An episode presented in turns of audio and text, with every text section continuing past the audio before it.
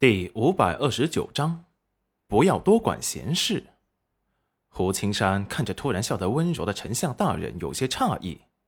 不过，丞相大人吃的什么东西好香啊，害得他看了看手中又干又硬的饼子，都没有了胃口。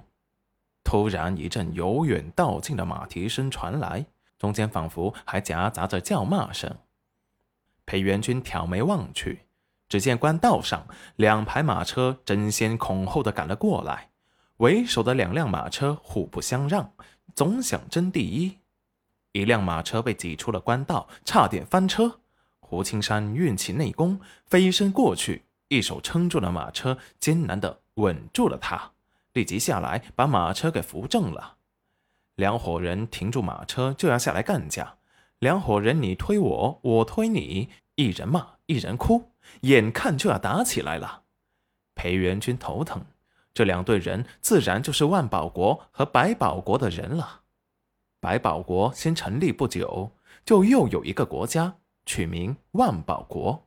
顾名思义，就是你有百宝，我有万宝。不但在名字上要压一筹，还在宝物的数量上也胜你无数筹。百宝国的人身影中等。皮肤黝黑，生活在大大小小的海岛上，那里盛产珍珠和珊瑚，他们喜欢用珍珠贝壳来做饰品。而万宝国的人身材高挑富贵，生活的地方有丰富的宝矿石，盛产各种珍贵的玉石宝石，每人身上穿戴的珠光宝气，看得人眼花缭乱。百宝国的人骂万宝国的人不知羞耻，连名字都想不出。盗窃他们国家的名字，万宝国的人则骂百宝国的人矮丑穷，不过是几颗破珍珠就吹嘘什么百宝国，他们万宝国才是实至名归，毕竟盛产很多的宝石，嚣张的让他们赶紧把百宝国的名字换掉。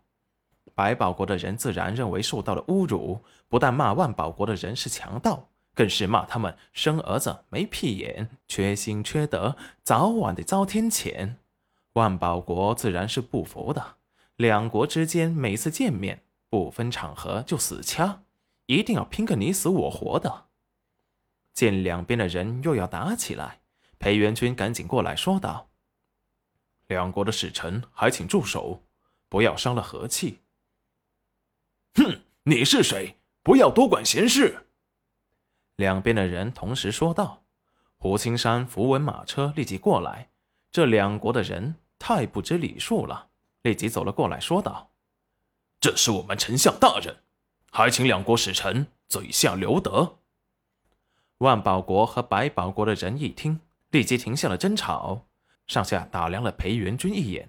突然，万宝国的人对着后面的马车说道：“公主殿下，这楼曲国的丞相大人真是龙章凤姿，漂亮的不似凡人。”和万宝国的人不对盘的百宝国也不甘示弱的说道：“听说丞相大人痴情俊美，而在楼曲国出名，一生只爱丞相夫人一人。